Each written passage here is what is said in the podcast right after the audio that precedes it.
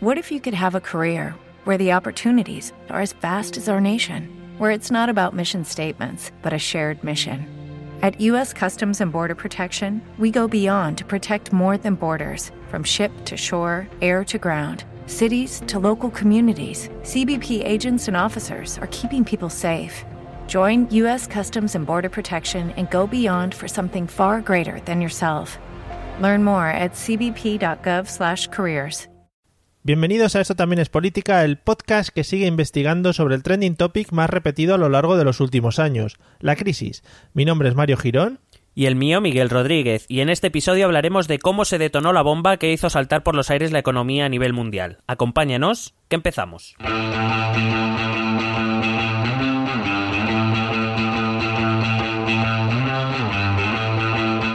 Esto también es política.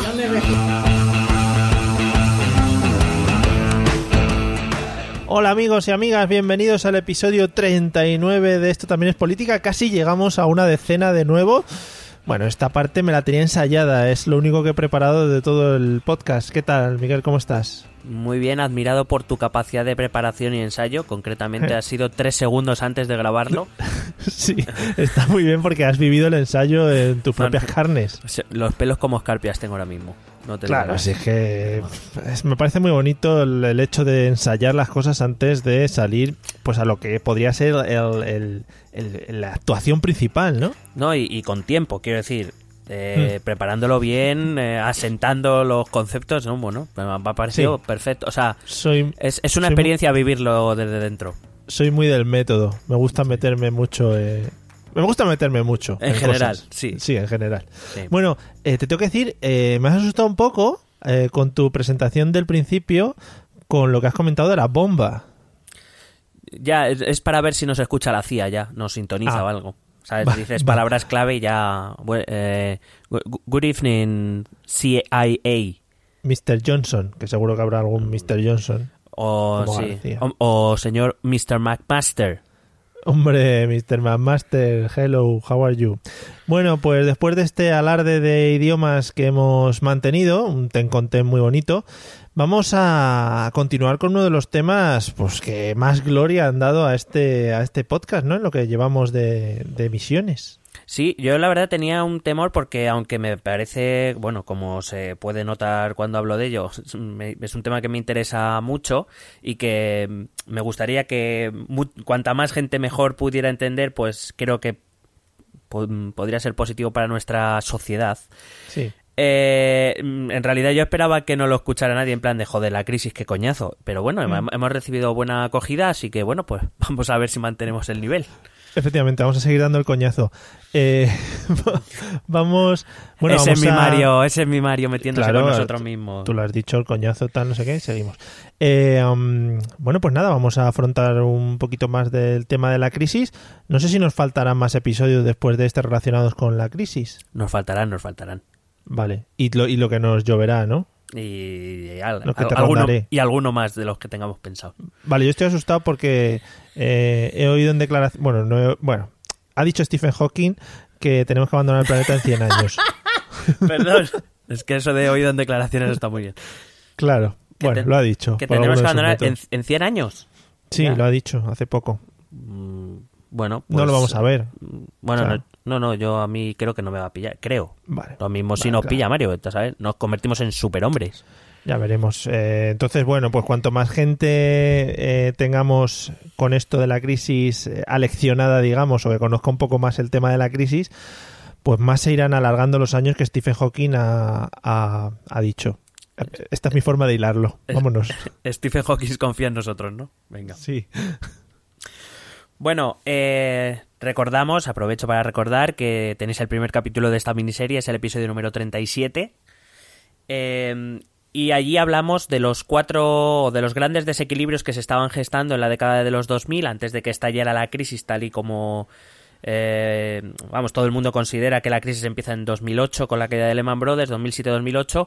Nosotros nos dedicamos a explicar en ese primer capítulo qué desequilibrios se estaban produciendo para que la crisis, eh, o lo que todo el mundo conoce como crisis, fuese como ha sido y no de otra manera. Entonces lo recuerdo brevemente. Recuerdo que tanto los sectores públicos como privados tenían un eh, excesivo déficit, es lo que llamamos la balanza de pagos por cuenta corriente, es decir, que gastábamos mucho más de lo que ingresábamos, que había un boom crediticio con bajos tipos de interés, es decir, el crédito aquí era como mm, firme aquí, le doy tres créditos. eh, Yeah. Eh, recuerdo el fenómeno de la titulización que va a ser importante en el capítulo de hoy, donde vamos a explicar, vamos a intentar explicar que quede claro cómo llegamos a ese 2008 cuando estalla la crisis para todo el mundo. Y eh, bueno, es la época también donde la regulación del sector financiero es muy débil o inexistente y aparte esto conjugado con una burbuja inmobiliaria muy rica. Sí. Es- además, esas son las palabras que se utilizaron siempre. Burbuja inmobiliaria muy rica. Están todos los informes técnicos. Eh, hoy, pues eso, eh, vamos a intentar explicar, vamos a llegar a lo que todo el mundo considera el inicio de la crisis, que es eh, la caída de Lehman Brothers. Esto, como en cualquier proceso histórico, voy a meter la cuña para que no se vuelvan a quejar del Colegio de Historiadores de España Sí. De España y de. Bueno, de España y Portugal también, un poco, ¿eh? y allende las fronteras. Mm. Como todo proceso histórico, tiene unas causas que vienen del largo plazo, más o menos del largo y del medio plazo, que fue lo que explicamos eh, el otro día. Y hoy vamos a explicar las, las causas inmediatas, es decir, por decirlo de algún modo, las últimas gotas que hacen que el vaso rebose. Eh, hay que decir que la crisis, como la conocemos, se origina principalmente en Estados Unidos.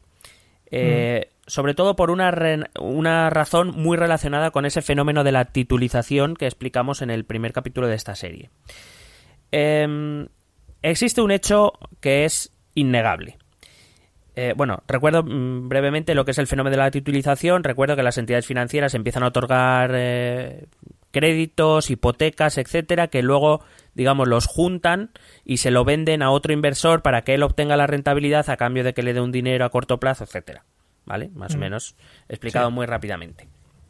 Bueno, pues básicamente esto se basa en un hecho más que plausible, y es que la entidad financiera que crea el préstamo o la hipoteca, por ejemplo, un banco, eh, pues no asume el riesgo derivado del mismo, sino que lo transfiere a un tercero que es el inversor. Es decir, yo creo un producto de riesgo, que es una hipoteca, por ejemplo, Sí. que podrá ser, cuando digo pre- eh, eh, de riesgo, puede ser un riesgo alto, puede ser un riesgo bajo. Pero vamos, cuando yo creo un producto de riesgo, se lo, pues yo concedo una hipoteca, creo ese producto de riesgo que es el título y se lo vendo a un tercero, con lo cual, en principio, a mí el riesgo me da igual, Porque se lo va a comer el, el inversor, no yo. Con, con lo cual, ¿eso qué pasa? Que eso me hace a mí, digamos, pues tendente a crear productos de mucho riesgo. Si total, si no me lo voy a comer yo, ¿qué más me da? Claro. ¿no? El riesgo lo determina la capacidad que va a tener la persona de, de abonar o de devolver el dinero que se le ha prestado, ¿no? Claro, tradicionalmente, eh, cuando, por poner el ejemplo más clásico que es un crédito, tradicionalmente el banco te hace un, te hace un estudio de tus cuentas, de, de- quiero decir, de, de tu capacidad para devolver ese crédito. Sí. Eh, eh, a- a- hace 25 o 30 años, si no lo veían claro, no te daban el crédito. Claro. Pero recuerdo que estamos en una época en la que daba igual. O sea, Vale. ¿Por qué? ¿Por qué? Porque hace 30 años el banco, si tú no pagabas el crédito de vuelta, lo sufría el banco. Pero en la década de los 2000, si tú no pagabas el crédito de vuelta, el banco le daba igual, porque el que lo sufría era el tercero que había comprado ese título. ¿Vale? Entonces, es cierto que, que este inversor, est- estos eh, fondos de, de capital, etcétera, a nadie les obligaba a comprar estos títulos. Y, y es verdad que tienen su parte de responsabilidad, evidentemente, en todo lo que sucede. Pero en muchas ocasiones estos inversores no cuentan con la información de solvencia que se suponía que el banco hace. Un banco cada vez que hace un préstamo, del tipo que sea, se supone, se supone digo, que hace un estudio de, de solvencia del, que, del solicitante, como digo. Entonces, Sí. esa información es del banco. Entonces, lo que sucede es que cuando un inversor recibe un título de parte de un banco, entiende que ese banco ha hecho el estudio correspondiente y que, por tanto, si se lo está vendiendo, eh, si ese banco ha concedido ese crédito, esa hipoteca, y luego me lo vende, es porque ese eh, esa persona a la que se le ha concedido ese crédito de hipoteca es solvente. Si no, no lo hubiera concedido. Falso. Eso era lo que no estaba sucediendo. Sí. Es decir, eh, con lo cual, en este momento nos estamos dando cuenta de que existen muchas responsabilidades. Existen responsabilidades por parte del, del, eh, del inversor evidentemente, que compra algo sin asegurarse que ese algo sea eh, seguro. Eh, tenemos responsabilidades, por supuesto, del banco y de las entidades financieras que conceden esos créditos o hipotecas sin hacer el estudio de solvencia o sin tener unos criterios o unos estándares, digamos, eh, razonables para conceder esos créditos o hipotecas. Pero también hay que tener en cuenta la, responsabilidad de esas agencias de rating de las que te hablé también, que decían que esto, las hipotecas y todo el mundo tiene para pagar, esto, esto es súper seguro todo. ¿Vale? Y luego también las agencias de vigilancia, es decir, entre ellos, por ejemplo, los bancos centrales tienen responsabilidad, porque ellos se suponía que tenían que vigilar que ese mercado fuera seguro para los. Eso te iba a decir, no sé si lo comentarás luego, pero todo esto tendría que tener algún tipo de regulación o algo específico que, un poco manejase todo, lo, todo el tema, ¿no? Claro, ocurría, ahí ocurría entre tres cosas. Una, que la regulación existente era inútil, es decir, en el sentido de que existe una regulación para un marco que ya se había superado. Estamos en un momento histórico en el cual yo puedo negociar con Hong Kong cuando me venga en gana. Claro. Es decir, tengo muchas menos limitaciones que una regulación que mucha buena parte de la regulación financiera databa de 30 años atrás, cuando todavía no existía esta apertura de mercado ni esta globalización tan grande. Por otro lado, eh, durante acuérdate que dijimos también que en los primeros años de los 2000 se desreguló, es decir, eh, se, para evitar trabas a que el dinero se moviera por todo el mundo, para evitar desventajas de un país de unos países sobre otros, se decidió, digamos, eliminar algunas trabas o barreras pues eso, para, para, evitar los perjuicios que le pudiera ocasionar, por ejemplo, a los inversores de un país. Es decir, por ejemplo, eh, si en España se desreguló, porque se desreguló el mercado financiero, en buena medida fue para que España aprovechara eh, o no se quedara atrás de sus competidores o socios, dependiendo del momento, europeos. Es decir, si nosotros poníamos trabas, el dinero extranjero no iba a venir aquí a invertir. Pues se iría a Alemania, Francia o Reino Unido, que son países más seguros. ¿Qué pasa? Que España era un país que estaba creciendo mucho, principalmente a través de, la entonces eh, naciente burbuja inmobiliaria, con lo cual, ¿qué pasa? Era un país atractivo, pero si tú le pones trabas, pues por muy atractivo que sea, a un inversor no le compensa. En el momento que quitas barreras, los inversores vienen. A por eso países como pues claro por eso digo por eso cosas como Panamá Suiza tienen pocas trabas digamos. Exactamente.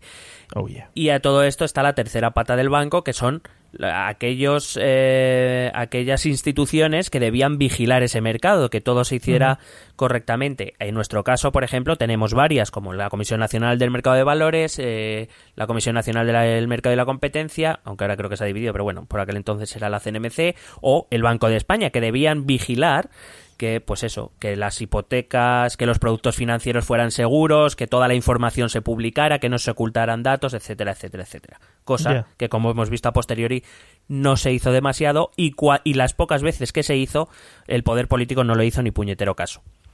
Muy bien. Claro. Entonces, como ves, aquí la responsabilidad está muy dividida, muy compartida. Y aparte, como digo, existe un riesgo moral. Es decir, el banco, sabiendo que va a trasladar el riesgo de esa hipoteca eh, de esa persona que, bueno, no es muy fiable o muy solvente, pero como no me va a tocar a mí, yo lo voy a vender, existe una cosa que se llama, en economía y en ciencias políticas, se llama riesgo moral. ¿Eso qué quiere decir? Que eh, como yo no voy a asumir las consecuencias, pues mm, tengo más, digamos, tengo más... Em, em, más interés en vender cuanto más crédito mejor en vez de cuanto mejor crédito mejor. No sé si me he explicado. Es decir, al banco ya llega un momento que lo que le interesa es su volumen de negocio, no la calidad de este. Claro, sí, sí. ¿Por qué? Vendes mierda, pero como te estás deshaciendo de ella, es decir, te estás quitando tu mierda de encima. Claro, porque como, vuelvo a repetir, como el riesgo no lo, va a no lo voy a asumir yo, en principio, este en principio hay que ponerlo aquí bien claro, como en principio el riesgo no lo voy a asumir yo, me da igual. Esto conlleva, por tanto, a que em, empieza un boom de los bancos, aquí en España lo sabemos bien, se empieza a generar una cantidad de modalidades de préstamo enormes. O sea, eh, ya, como te digo, o sea, ya se da crédito por cualquier cosa, en casi cualquier condición, etcétera. Sí. Por ejemplo, eh, bueno, por ejemplo, el que más destacó en Estados Unidos, creo que en Europa también fue conocido, era una, una modalidad de préstamo que era muy atractiva, que era eh, una hipoteca que se concedía en las cuales durante los primeros años la cuota era muy reducida era nula y que esa cuota iba creciendo conforme a los años, de tal manera que tú podías devolver el crédito, por ejemplo, en 40 años teniendo en cuenta que ellos contaban con, con, el crecimiento de la economía. Recuerdo que en los primeros años de los 2000 la economía crece muy rápido. La tendencia de crecimiento de los salarios, por ejemplo. Recuerdo que esta es la época en la que en España por ser obrero cobras 3.000 euros por poner ladrillos. Hmm. Y el aumento constante de esa tendencia de crecimiento de, de, la economía, pues lo que hace presuponer es que, bueno, pues al principio, ahora estás cobrando, vamos a poner un ejemplo, estás cobrando 1.600 euros, pues yo te pongo una cuota muy baja y como con el paso de los años tu salario irá creciendo interminablemente, porque esto recuerdo, se pensaba que, que esto iba a durar toda la vida, como va a seguir creciendo, pues la cuota que te va a ir cobrando va a ser cada vez mayor, de tal manera que tú apenas lo vas a notar, porque tú solo vas a pagar más según tu salario crece. Claro, porque esto todo, eh, como recordamos la otra vez, se pasaban por el forro eh, los documentos o los estudios que decían que esto iba a ir hacia abajo en algún momento, que iba a explotar en algún momento. Claro, durante los primeros años de los 2000 eran pocos todavía los que decían algo. Entonces, en este capítulo precisamente he traído qué pasa entre ese 2006, 2007, 2008, que es cuando empiezan a, aparecer voces de alarma a las que efectivamente nadie le hace caso. ¿Por qué nadie le hace caso? Porque la gente está sacando mucho beneficio. Es como, pero ¿cómo va a ir mal esto? Si no ves, esto va como un tiro todo. Ya. Entonces, como digo, en muchas, en, circunstancias normales, muchos prestatarios no hubieran podido acceder a, a, los créditos o hipotecas que se estaban concediendo en estos primeros años 2000, con los estándares de solvencia habituales en cualquier banco o entidad financiera.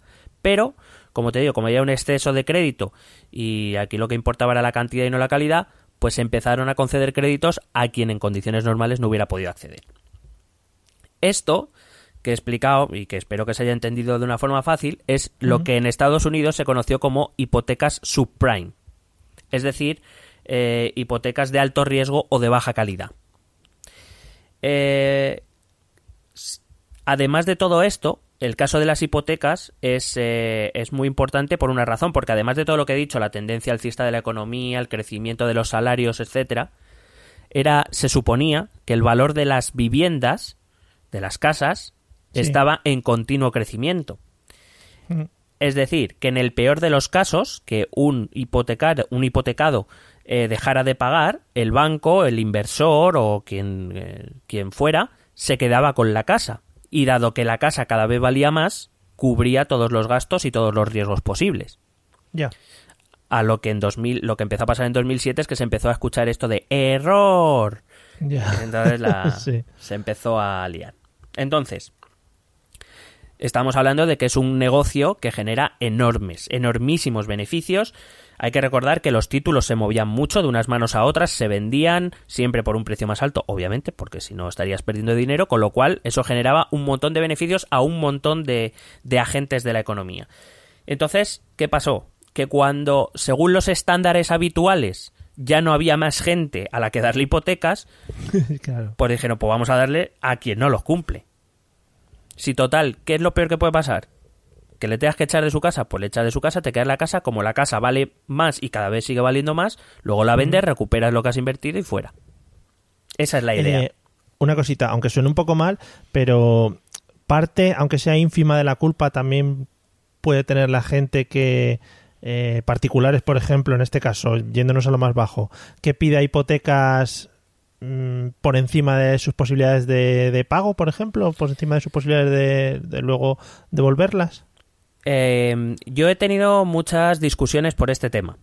En el sentido de que, eh, evidentemente, yo creo que la, sociedad y los individuos que la formamos tenemos nuestras responsabilidades cuando queremos abarcar algo que en principio no podemos.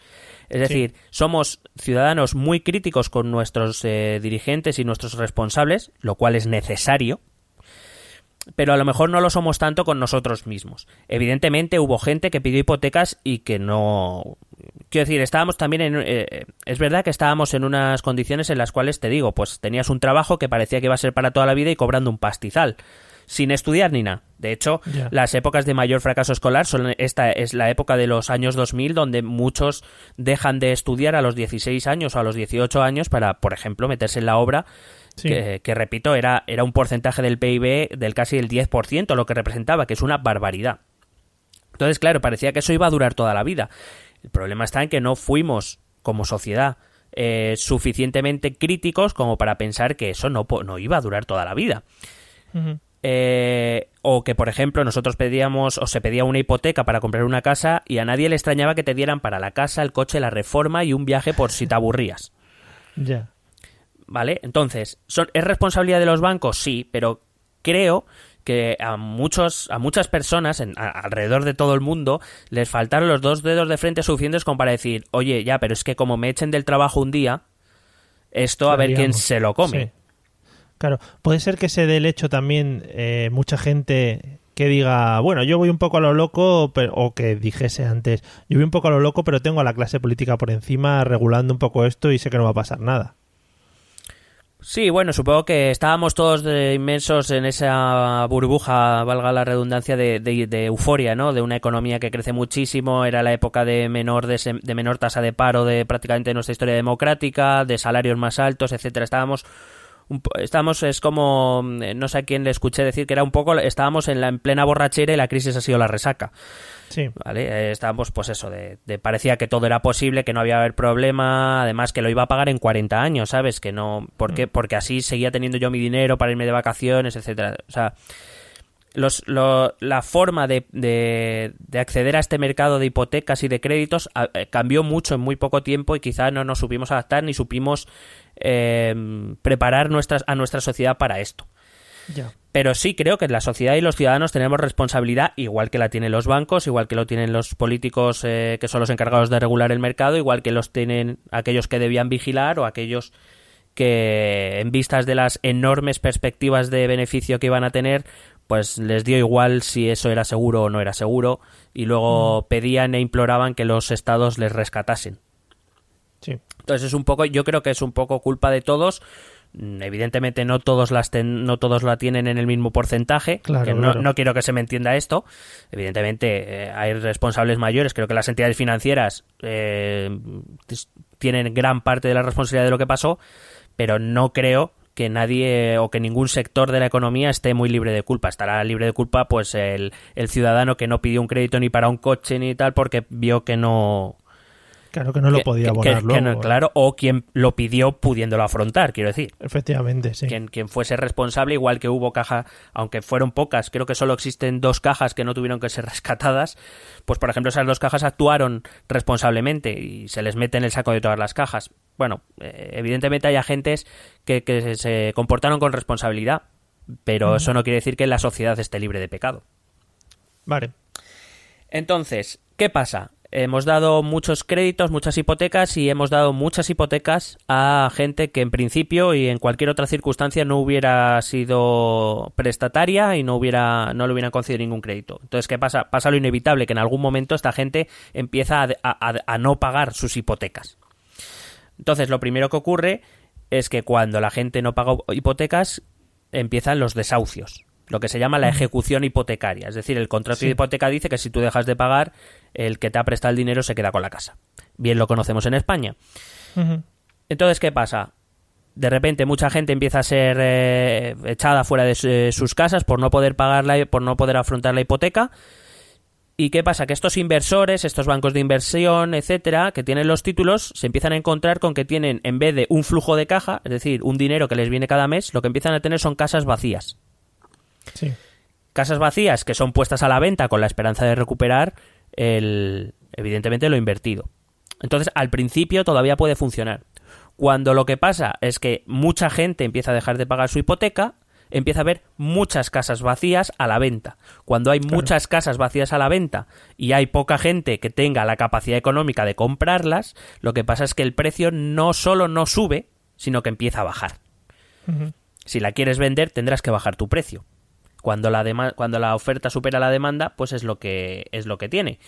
Entonces se rompe la, gran regla que había eh, soportado o que había sostenido esta política de, créditos e hipotecas, que es que el precio de la casa siempre sube. No, no, ya no solo no sube, sino que empieza a bajar. Estamos hablando de los años 2006-2007.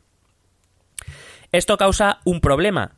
repito, no solo a los tenedores de hipotecas, es decir, a, a los hipotecados y a los, eh, a los prestamistas y a los prestatarios que no cobran, eh, o a los bancos que tienen mm, tienen créditos e hipotecas de las cuales ya no se pueden deshacer porque claro, los inversores empiezan a ver el riesgo, decir, oye, que es que la gente está dejando de pagar y tal, claro, tal fondo de capital eh, se está comiendo unos marrones que te cagas, evidentemente yo voy- no voy a comprar. Yo no voy a comprarte a ti banco tus hipotecas que sigues concediendo. Entonces, ¿qué pasa? Que el banco se empieza a quedar con todas las, estas hipotecas que en 2006-2007 está, sigue concediendo, pero que ya nadie le compra. Cuando estos, cuando estos hipotecados dejen de pagar, a quien le hacen el agujero no es a un fondo de inversión, sino es al banco. Ya. Y luego, aparte, esto les hace un roto a los dueños de las casas que sí pagan. Y esto hay que entenderlo bien porque este es el gran origen de la crisis. Si yo tengo una hipoteca y yo sí puedo pagarla, pero veo que otros no las pagan, se van de sus casas y ya está. Y entonces, ¿qué pasa? Que el precio de la vivienda baja. Yo cuando compré, yo pedí un préstamo, vamos a poner un ejemplo. Vamos, yo pedí un préstamo de 250 mil dólares para comprarme una casa. Sí. En el año 2006 mi casa vale 350 mil dólares, una buena inversión. Yo estoy pagando mi hipoteca, es una buena inversión. ¿Qué pasa? Que es que ahora la gente que no puede pagar no paga. Los precios de las casas bajan. ¿Qué pasa? Que ahora mi casa ya no vale 350 mil, vale 250 mil que fue lo que yo pedí. Bueno, bueno, vale. Claro. Ya, está pero, mal. claro, pero es que cuatro meses después mi casa vale 175 mil dólares. Es decir, Claro. yo ahora mismo estoy perdiendo 75 mil dólares. Claro, ya- estás pagando. tu casa cuesta menos de lo que realmente estás pagando de hipoteca al final. Claro. Y no solo eso, sino es que un año después, en 2007, mi casa vale 100.000 dólares. Cuando yo he pedido 250.000 y tengo que devolver 250.000 dólares. Ya. ¿Qué pasa? Yo puedo pagar la hipoteca, pero no me da la gana. Claro. Lo que pasa en Estados Unidos es que gente que sí que puede pagar la hipoteca deja de pagarla porque no tiene sentido seguir pagando algo que te está haciendo perder dinero. Con lo cual, dejas de pagar dinero, que se queden con la casa y que el problema vuelva a ser del banco del inversor. Yo ya no Claro. pierdo más dinero. Con, lo, con lo cual, ¿qué pasa? Que ya no es que se queden estos fondos de inversión y estos bancos no se queden solo con las casas de los que no pueden pagar, sino que se tienen que quedar, se tienen que comer las casas de los que sí pueden pagar también. Ya. Ya. Perdón, amiga, amigo, oyente, oyedor, oyedora, lo que tú quieras. Eh, sé que te interrumpo un capítulo interesantísimo, estamos a punto de llegar al desastre, pero es que necesito contarte algo que es importante para nosotros. Hemos abierto una campaña en Patreon. Patreon es una plataforma que ayuda a los pequeños creadores como nosotros, que estamos más tiesos que la mojama, a obtener algo de financiación y con ella poder llevar el podcast a más gente y hacernos un poquito más grande. Eh, pásate por la página, es patreon.com barra esto también es política, repito, patreon.com barra esto también es política y allí podrás informarte de lo que pretendemos, de nuestros objetivos y de nuestras recompensas. Eh, puedes ayudar desde un euro, desde un euro al mes es mucho más que bienvenido. Y si conoces colegas, eh, aparte de hacerles llegar el podcast, pues si les haces llegar la campaña, te lo agradecemos muchísimo más. Cualquier ayuda es más que bienvenida. Y ya, ya te dejo con el capítulo de la crisis que ya llega lo gordo, lo gordo, lo gordo.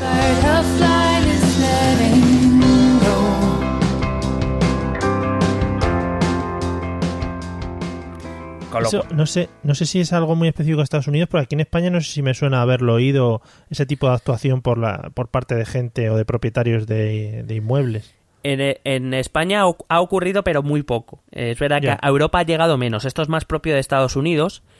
eh, pero es verdad que en Europa no ha llegado no ha llegado mucho aquí a la crisis nos ha afectado por las crisis sobre todo esto lo explicaremos en otro capítulo eh, nos ha afectado sobre todo por las burbujas inmobiliarias propias y por las inversiones que nuestras entidades financieras tenían en bancos y en hipotecas estadounidenses ese ha sido el gran origen de la crisis aquí en Europa. Pero bueno, como digo, eh, si no es el siguiente, como muchísimo dentro de dos, explicaremos un poco cómo, cómo ocurrió la crisis aquí en Europa, que tiene sus, sus, eh, sus cosas específicas que conviene explicar.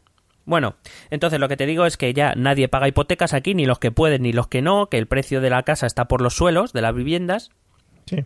Y entonces, ¿qué pasa? Que todos esos inversores, todos esos bancos de inversión o bancos comerciales incluso, o, o los fondos, etcétera, lo que tienen es un montón de títulos que no valen nada y de casas que cada vez valen menos. Ya. A- algo por lo que han pagado un dineral que ya no vale nada. En muchos casos, si hay vencimiento temporal de esos títulos, pues esos títulos retornan al banco, que sigue engordando sus- su agujero, y nadie lo comprará, evidentemente. Eh, Con lo cual, ese mercado financiero se para, se paraliza, nadie compra nada. En otros, el banco no podrá deshacerse de las, de las hipotecas que tenga en su cartera, con lo cual el que más perjudicado empieza a estar ya no son solo las entidades de inversión, que también, pero en menor medida, los que se empiezan a comer el gran marrón son los bancos. Dado que todos ellos han podido afrontar todas estas operaciones con créditos, recuerdo que era una economía basada en el crédito, pues eh, lo que pasa es que ahora mismo todos los agentes financieros empiezan a desconfiar de los demás. Decir, uy, este que, eh, ¿cómo estará este de balance? Ya. ¿Cuántas casas vacías tiene? ¿Cuánto se está comiendo? ¿Invirtió Porque todos mucho? esos, dat- todos esos datos no son públicos, ¿no? Lo- sí, son públicos de aquellas entidades que cotizan en bolsa. Ah, vale. tienen la obligación de publicarse los datos. Y aquí es donde empieza la ingeniería financiera para pa- hacer parecer que tus cuentas son mejores de lo que realmente son. sí.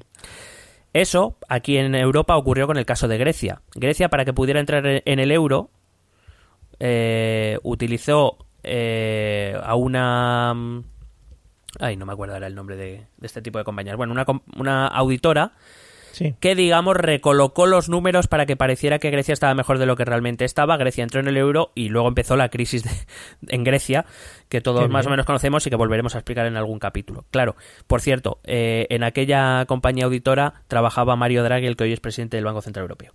Pero bueno, Pues son, son cosas, Son anécdotas. minucias, Anécdotas, anécdotas. Entonces, ¿qué pasa? Que yo, eh, banco, le he pedido mucho dinero a un fondo de inversión, por ejemplo. Le he vendido los títulos, le he pedido, claro, y le he pedido mucha pasta para poder seguir dando hipotecas y claro, ahora nadie me las compra. O sea, yo he dado hipotecas, yo ahora tengo una deuda, pero yo tengo que seguir devolviendo la pasta que me han dejado. Pero ya nadie me paga. ¿Cómo devuelvo eso? Las, las casas que tengo no se venden.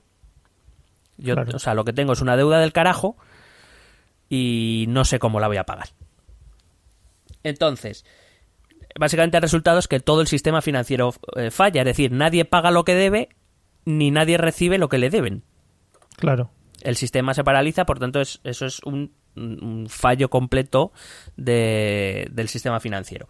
Cuando en 2006, estoy hablando de 2006, los precios de la vivienda en algunos estados norteamericanos empieza a caer, un número considerable de prestatarios subprime, es decir, aquellos de aquellos hipotecados que en, en condiciones normales no hubieran accedido al crédito, eh, eh, pues dejan de pagar, empieza a crecer la morosidad. Eso que también conocemos muy bien en España, las, las listas de morosos. Eh, pues en Estados Unidos empiezan a hacer grandes, no, lo siguiente. Ya. Morosos, al final, algunos obligados, como decías antes, y otros que no les da la gana pagar. Eh, exactamente. Pues, eh, te he traído algún dato para que veamos eh, cómo funcionaba esto. Según datos de la Oficina del Gobierno Federal, en 2006, en 2006 estamos hablando, es decir, un año o dos años antes del estallido oficial de la crisis, Ujú. el 23,5% de los préstamos originados en Estados Unidos eran subprime. Es decir, uno de cada cuatro hipotecas que se concedían era a gente que en condiciones normales no hubiese accedido al crédito. Joder. Y las dos terceras partes de estas hipotecas subprime fueron titulizadas. Es decir, para comerciar con ellas. Sí. Es decir, ese riesgo, o sea, esa bomba de relojería que en algún momento iba a estallar, pues era como... eh, ¿Tú te acuerdas de un juego de esto que era la patata caliente? No sé si era en el Grand Prix o en estos. Pues era... Sí, sí, en el Grand era, Prix. Era esto. A ver, a ver a quién... Cuando estalla, a ver quién la tiene. A ver hasta cuánto, claro, a ver hasta cuánto podemos llegar, cuánto podemos trincar y que la tenga se la come. Eh, según datos que he podido, o un informe del Fondo Monetario Internacional, perdón, se cree, porque claro, es muy difícil cuantificarlo, pero vamos, se estima que estaban ligados a estas hipotecas títulos por valor de 4,5 billones, billones con B de dólares. Estamos hablando de 4,2 billones de euros. En hipotecas por ahí moviéndose a punto de, vamos, esperando a ver cuándo se liaba. De estos 4,2 billones de euros, 624.000 millones estaban en manos no estadounidenses, principalmente China, Japón y países europeos. Empezamos a hacernos una idea de por qué la crisis golpea en Europa. Claro. Porque tenemos una buena parte de esas bombas, las tenemos aquí en Europa. Esto inicia lo que en economía se dice que es una crisis de confianza. Es decir, eh, mira, en febrero de 2007 he, podido, he llegado hasta un, un editorial del Washington Street Journal que se titulaba Mortgage Hot Potato, literalmente, o sea, las, las hip- la patata caliente de las hipotecas. Sí, sí. O sea, ya en febrero de 2007 el, el, Wall, el- el- Wall Street Journal empieza a alertar del peligro que estas hipotecas subprime pueden conllevar, pero, como te digo, de momento nadie... Esto dice, este es un chalao que viene aquí de... Claro, bueno, Eh. al ser un periódico dice, bueno, pues está hablando ahí paparruchas. Casualmente, en marzo de 2007, la Bolsa de Nueva York retira de sus índices a una agencia hipotecaria mm, estadounidense llamada New Century por insolvencia y por presunto delito contable al falsificar las cuentas. Como te he dicho, eh, todas aquellas que cotizan en bolsa tienen obligación de publicar sus cuentas para, que, para que los inversores tengan información de dónde meten su dinero, claro. Claro. Bueno, pues esta, esta agencia hipotecaria, eh, el- eh, la Bolsa de Nueva York la echa fuera. En mayo, la crisis de confianza se hace tan evidente eh, que, que, como digo, los bancos de inversión y los demás inversores em- dejan de comprar hipotecas, tanto de las de. Vamos, incluso las de bajo riesgo, o sea, ya no se fían de nadie. Ni, siquiera de los que pueden pagar, porque como te he dicho antes, hasta los que pueden pagar dejan de pagar. Eh, entre estos inversores, por cierto, está un banco, del que luego hablaremos al final, que se llama Lehman Brothers. Sí, pero todas, todas estas empresas de, de inversión a las que te refieres, al final su negocio principal era este, ¿no? Sí, pero una cosa es que eh, ellos hagan operaciones con... A ver, ellos hacen operaciones, sobre todo los hedge funds, por ejemplo, Bueno, hacen operaciones de sí, alto sí. riesgo. Claro, claro, sí, sí. Y evidentemente tienen su riesgo, pero no son gilipollas. Quiero decir, eh, no van a invertir en algo que saben que se va a ir a tomar vientos. Vale, sí, no, mira, me parece muy razonable su, su Eh, teoría. Quiero decir, ellos hacen operaciones que en algunos casos salen mal. Pero, digamos, es Ajá. un riesgo relativamente controlado y asumible. Ya. Es decir, vaya, ellos eh, se meten en una operación con un alto riesgo, por ejemplo, porque les va a dar, si sale bien, les va a dar un 11% de rentabilidad, que es una pasada. Sí, Pero bueno, si, si, s- quiero decir, ellos sobre todo diversifican mucho su riesgo. Tienen una operación con el 11%, pero tienen muchas más seguras que solo les dan el 4%, que pueden compensar las pérdidas, sí, ¿vale? Ellos, evidentemente, como digo, no son gilipollas. claro, Eh, sí, que igual, que, que igual el negocio que no se centra solo en la compra de estas No, no, hipotecas claro, de los claro, claro, bancos. ellos no hacen solo negocios de alto riesgo. Ellos, como te digo, diversifican mucho su riesgo, hacen muchas operaciones de bajo o medio riesgo que puedan, por decirlo de algún modo, hacerles de colchón por si las de alto riesgo les van mal. Pero lo que Claro. no van a hacer es, sabiendo que ese negocio va a ir a- les va a llevar a la mierda, en meter dinero. Eso es de tontos. Claro, sí, bueno. Se habrán visto casos también, te digo. No, ¿eh? hombre, algunos seguro, pero vamos. Bueno, ese mismo mayo de 2007 eh, empiezan a llegar los primeros avisos de parte de instituciones oficiales. Eh, recuerdo, febrero de 2007 el, el- el Wall Street Journal ya hace un aviso en una editorial. En mayo ya es la Reserva Federal la que empieza a advertir de las posibles consecuencias que este negocio de la subprime puede conllevar. Pero tampoco parece que nadie le haga mucho caso. Bueno, al final están ahí por, postureo. O sea, me hace, me hace mucha gracia que, que digas como que, que poco a poco van saliendo en plan, eh, oye, que estamos aquí, no sé qué, que alguien nos mire, que Sí. igual pasa algo. Eh, un mes después, Sí. en junio de 2007, Bear Stearns, que es un, un fondo de inversiones, declara la quiebra. Es verdad que en el último minuto, en un acuerdo entre la Reserva Federal y algunos bancos, consiguen rescatarla. Pero, pero bueno, es un aviso, ya es el primer aviso serio. Empiezan a quebrar entidades. Sí, porque me resulta raro eh, la idea de tener que rescatar a una de estas empresas de inversión por parte de otros bancos. ¿Qué, qué implica eso? Es decir, eh, los bancos, o sea, di- dice, oye, yo voy a la quiebra porque no puedo con todo esto que tengo endeudado. ¿Los bancos te dan dinero para salvarte a ti o te compran? O No, te compran, no te muy- compran, claro.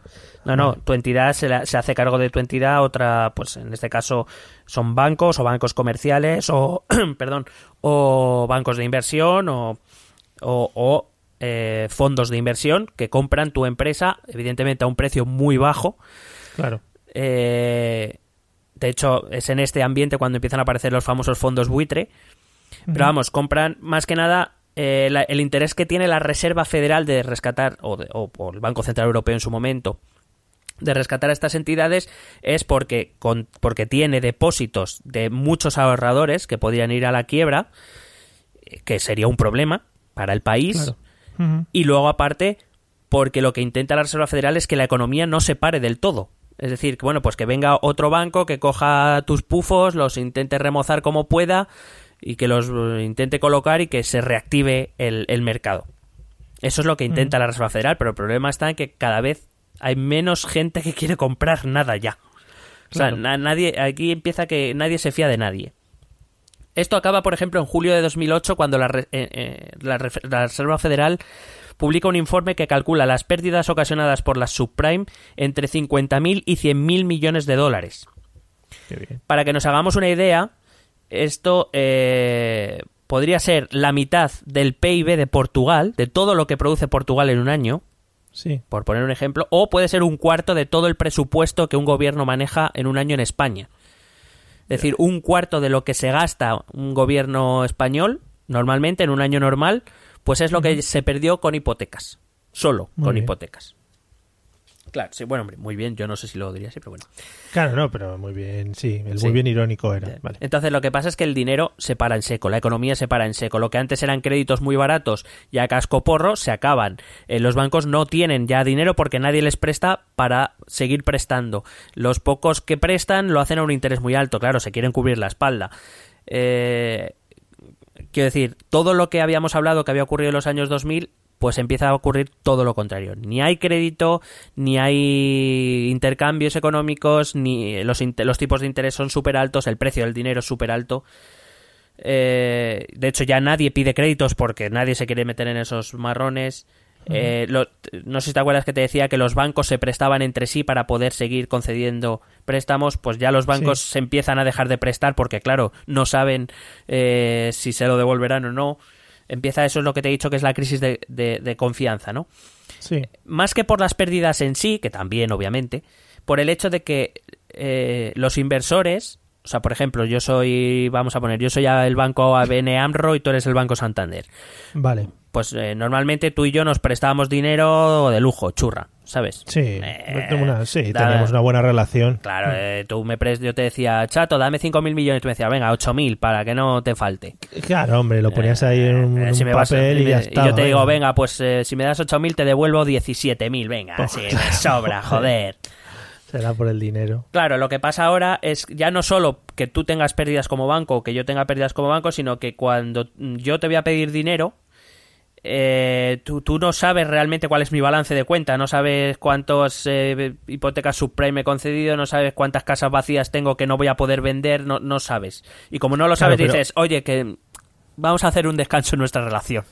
Claro, no lo sabes, pero porque tú también tienes marrones encima y te imaginas que el otro lo va a tener igual. No, claro, evidentemente, porque Es por- claro. Lo que no sabes exactamente es cómo de contaminado. Que estás contaminado está claro. Lo que no sabemos es cuánto. Si es algo asumible, algo propio de, de la actividad de un banco, que puede conllevar estos riesgos, o es algo que no puedes ni asumir, con lo cual no solo es que te estoy dando a lo mejor 10.000 millones que me has pedido, sino que no los voy a volver a ver. Claro. Con lo cual Si son ya 10.000 eso- son- son 10.000 millones de euros de agujero en mi balance. Es lo que hablamos siempre. Si ya eso a niveles pequeños, entre personas, ya ves más o menos a quién, con quién puedes negociar, con quién no, cómo va uno, cómo va otro, a niveles de bancos tiene que ser flipante. Claro, es, eh, claro estamos hablando de cantidades muy superiores. Sí, sí. Eh, entonces, en este verano de 2007 empiezan a quebrar, como digo, las, las primeras entidades. En, en el 2 de agosto, por ejemplo, la Semana Negra fue la primera de agosto. El 2 de agosto quiebra Blackstone, que es un fondo de inversión que sería recomprado, por eso que se llama un fondo buitre, que básicamente lo compra a, a precio de saldo y, y, pues se dedica o a despiezarlo o a, o a hacer negocio con su cartera de clientes, etcétera, etcétera. O sea, empieza, digamos, a aprovecharse de su mala situación para hacer un negocio bastante lucrativo. El 4 de agosto eh, quiebra American Home Mortgage, que es el décimo banco hipotecario de Estados Unidos, que anuncia el día 4 el despido de todo su personal y la quiebra el día 6.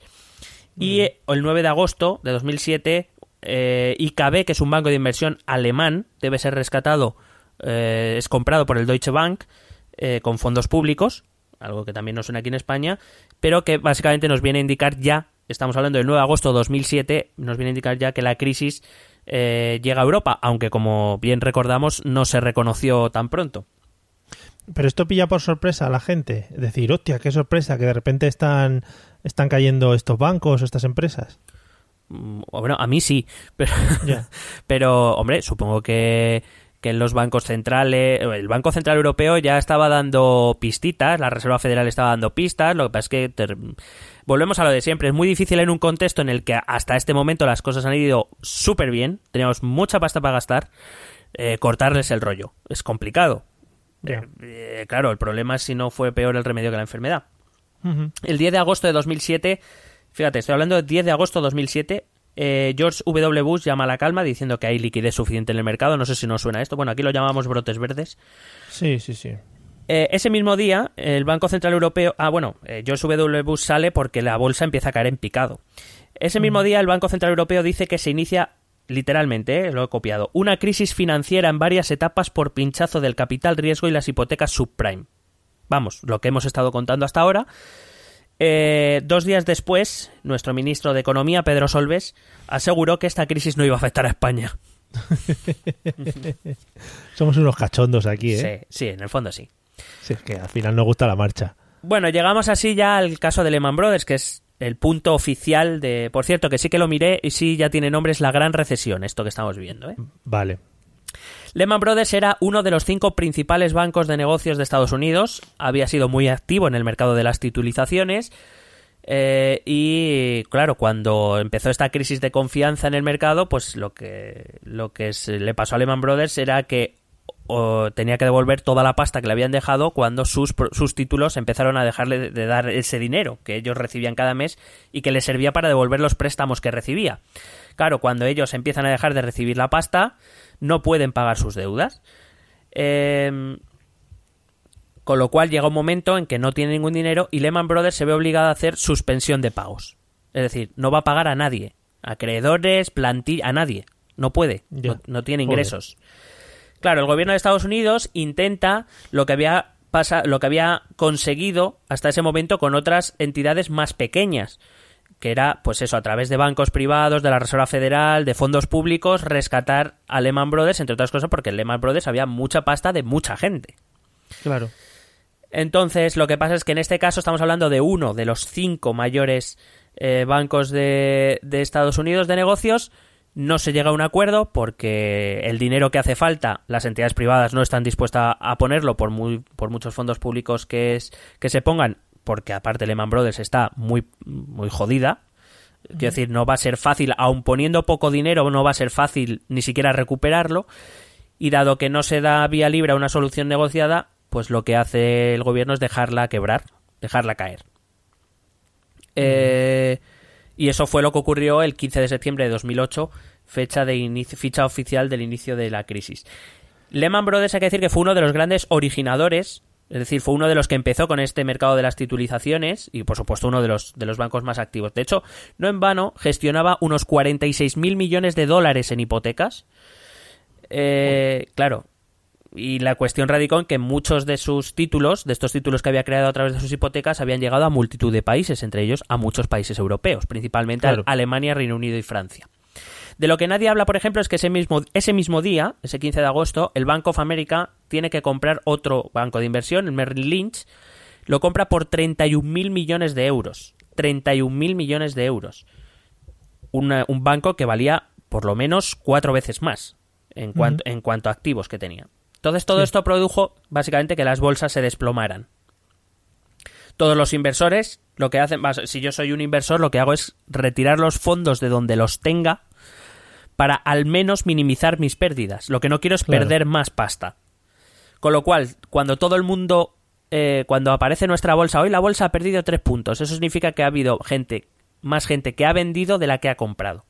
La gente retira su dinero para, para no perder más dinero o para ganarlo, depende del contexto. En este caso es para no perder más dinero. Con lo cual, eh, los inversores retiran sus fondos, eh, el precio de las acciones y demás valores caen en picado, con lo cual el dinero disponible para invertir es menor, con lo cual los bancos no reciben dinero, como los bancos no reciben dinero no prestan, como no prestan no hay negocio, como no hay negocio los inversores retiran sus fondos y así podría empezar en un bucle que podría durar tres horas. eh, Oh, pero que viene, que viene a ser todo lo mismo, un- una pescadilla que se muerde la cola, en la cual pues eh, ninguna gente funciona como debiera y por tanto la economía se para y se desploma. La, Claro. rea- la reacción fue que los bancos centrales eh, empezaron a inyectar dinero al sistema, es decir, a imprimir billetes. Aquí en Europa costó un poco más porque el Banco Central Europeo eh, había competencias que por aquel entonces no, te- no tenía. Cuando hablemos de la crisis europea y de la eurozona, eh, veremos qué pasó con el Banco Central Europeo. Pero vamos, el primero en actuar fue la Reserva Federal, pero lo hicieron China, lo hizo Japón. El Banco Central Europeo también hizo cosas como suministrar liquidez a los bancos, es cuando empezó a abrir la ventanilla, ¿no? Para que los bancos fueran a pedir pasta la que necesitasen porque o les daban pasta o se iba todo al garete. Claro, el hecho de crear dinero tiene muchas implicaciones pos- posteriores, ¿no? Evidentemente, cuanto más dinero pones en el mercado, menos vale tu dinero. Claro. Ya. Entonces, estas Vale. actuaciones de los diferentes bancos centrales dan inicio a un proceso. eh, O sea, los bancos centrales se hicieron gordos, muy gordos. Recuerdo que los bancos centrales los sostienen fondos públicos. Sí. Eh, para que nos hagamos una idea, entre los años 2007 y 2013, el Banco Central Europeo eh, se dobló en tamaño, es decir, su balance se dobló. La Reserva Federal se hizo tres veces más grande y el Banco de Inglaterra cuatro veces más grande. Tuvo que asumir, claro, tuvo que asumir multitud de activos para que la economía no explotase del todo. Claro. El problema, que esto es algo que de momento nadie se plantea, pero el problema está en cómo y cuándo nuestros bancos centrales, sean los que sean, se van a deshacer de todo eso que han tenido que coger durante la crisis y cómo afectará eso a la- economía y a las cuentas públicas. Porque eso Claro. alguien lo va a tener que pagar. Porque hacerlo desaparecer no se puede, ¿no? De momento. Eh, no, me parece que no. Entonces, en aquellos en los que el sistema financiero había sido muy activo durante los primeros años 2000, pues eh, son los países en los los podemos identificar porque son los países en los que ha acabado eh, nacionalizando parcial o totalmente entidades financieras. No sé si te suena alguno. Sí. Alguno por ahí. Es verdad Que que, en e- per- perdona, es verdad que en Sí. esta primera frase España no se ve afectada, pero sí lo va a ser a posteriori. Recuerdo que tenemos un rescate a nuestros bancos. Eh, y así es como empieza la crisis, que deja de ser una crisis financiera para convertirse en una crisis económica, pero esto ya lo vamos a contar en otro capítulo. Oh, yeah, qué cierre. ¿Eh? Para, para ir terminando también, te- una- un único apunte. ¿No te parece un poco irresponsable por parte de, supongo que los responsables de, pues en este caso, por ejemplo, Lehman Brothers, eh, llevarlo hasta el límite, porque supongo que esto lo irían viendo poco a poco, pero se lleva hasta el límite de que al final explote? Igual podía haber habido un punto intermedio en el que decir, oye, vamos a parar un poquito esto y vamos a mirar cómo, cómo resolverlo. Eh, int- introduces un punto muy interesante. Eh, ¿Qué responsabilidades deben jugar los responsables de las entidades financieras? Aquí, aquí hemos visto que responsables de entidades financieras que las han llevado a quiebra se han eh, prejubilado con indemnizaciones millonarias. ¿Eso es legal? Pues debe ser que legal es. De ahí hablábamos de la regularización financiera que existe en los diferentes países. Ahora, ¿es ético? Evidentemente creo que no. Si yo soy el gestor máximo responsable de una entidad financiera, la llevo a la quiebra, está claro que mi trabajo muy bien no lo he debido hacer. Si aún así me bueno, pues me voy pero con 60 millones de euros bajo el brazo, bueno, pues a quién le importa, ¿no? Volvemos a lo que es el riesgo moral, ¿no? Me- si da igual el riesgo, si yo me voy a forrar. Que lo llevo a la quiebra, pues a la quiebra, si ya a mí me va a dar igual. Una posible solución de eso es más regularizaciones o alguna ley específica para regular todo este tipo de casos. Desde luego que regularización se necesita. Eh, perdón, regulación, no regularización. Regulación. sí. regulación, regulación se necesita. Eh, evidentemente es, es indignante y yo entiendo que, que además que es, es- que es inmoral. Eh, por ejemplo, Bernanke, el antiguo presidente de la Reserva Federal, decía que lo que se necesitaba era una institución supranacional, es decir, porque claro, Sí. eh, volvemos a lo mismo. Poner cierta regulación en ciertos países les perjudica respecto a otros que la quitan o que deciden no ponerla. Algo se necesita algún tipo de consenso, eh, pero desde luego en, en este caso concreto también. Pero claro, también se puede achacar cierta responsabilidad, como te he dicho antes, a, las entidades que estaban encargadas de vigilar de que eso no ocurriera. Probablemente la, la Reserva Federal te- tendría competencias para vigilar las cuentas de, de Lehman Brothers y, y o no lo vio venir o no hizo nada o, o no sé. Eh, aquí en el Banco de España ocurrió lo mismo con nuestros bancos, etcétera, etcétera.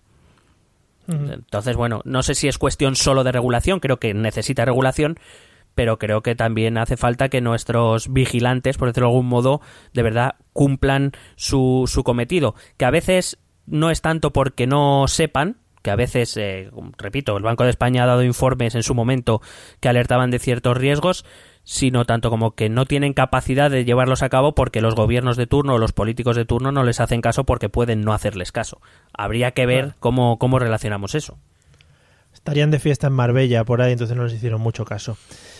Eh, bueno, hasta aquí el episodio de hoy de la crisis. Lo dejamos a- para la próxima etapa. Correcto. Si te parece, si te parece bien, ¿eh? Me parece espectacular, diría yo, como adjetivo. Eh, Para tu trayectoria en general también, ¿eh? No, no, oye, pues eh, me lo apunto aquí en el blog y, y ya cuando vengas a Madrid otra vez me lo firmas. Vale, hombre, por favor, ponlo así con, entre comillas como si lo hubiera dicho yo, que lo he dicho yo. Hombre, ¿sabes? está grabado, o sea... Bueno, amigos, eh, escucharos los métodos de contacto por si tenéis que contarnos alguna cosita. ¿Quieres preguntarnos algo? ¿Proponernos algún tema? ¿Exponernos tu opinión? Ponte en contacto con nosotros. Es muy fácil. Envíanos un correo electrónico a esta dirección. Esto también es política arroba gmail.com. También puedes escribirnos en nuestra página de Facebook. Esto también es política. O en nuestra cuenta de Twitter arroba etepolítica. O si lo prefieres, visita nuestro blog. Esto también es política.wordpress.com. Recuerda que puedes suscribirte a nuestro canal de YouTube. Y si quieres charlar con nosotros directamente, únete a nuestro grupo de Telegram. Busca el enlace en nuestras redes sociales. Porque tú también formas parte de Esto también es política. Bueno, pues hasta aquí nuestro segundo capítulo especial de esta serie hablando de la crisis. Eh, tengo, que decir, tengo que decir una cosa a- en general a la gente. Nos gustan mucho los comentarios que recibimos a través de, bueno, pues las páginas donde alojamos los audios o redes sociales, etcétera, etcétera. Estarás de acuerdo conmigo. son maravillosos todos y cada uno de ellos. Sobre todo haciendo referencia, pues los que hacen referencia a personajes franceses famosos, a mí me vuelven loco. Así que por favor, si podéis ahondar un poquito más ahí, me encantaría. sí, bueno, hay que decir que estamos triunfando con cualquier cosa relacionada con Francia últimamente, ¿eh? sí. Nos van a encasillar al final. Bueno. Fíjate. Sí, somos... A ver si va a volver. Poco más o menos somos Trump, Francia y la crisis. Sí, así somos. A ver, esas son nuestras tres palabras básicas. Yo todos los días me levanto y digo eso y digo, venga, a trabajar, vamos para adelante. Por Trump, por Francia y por la crisis. Bueno, a ver es- si va a volver la guillotina dentro de nada y lo vamos viendo. Sí, pues Bueno. ya te digo yo que vamos los primeros. Venga. Bueno, pues un saludo a la CIA y a los agentes de investigación franceses que también estarán detrás nuestro por si acaso. Y a McMaster y a Perro Loco. Siempre les tenemos en nuestros rezos. Amigos, nos vemos en el próximo episodio. Hasta luego. Un besete.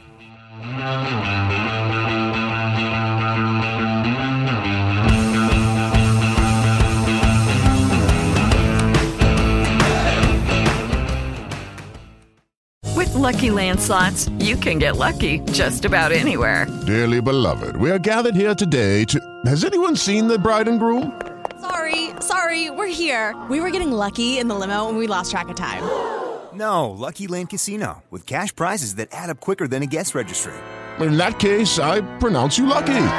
Play for free at LuckyLandSlots.com. Daily bonuses are waiting. No purchase necessary. Void where prohibited by law. 18 plus. Terms and conditions apply. See website for details.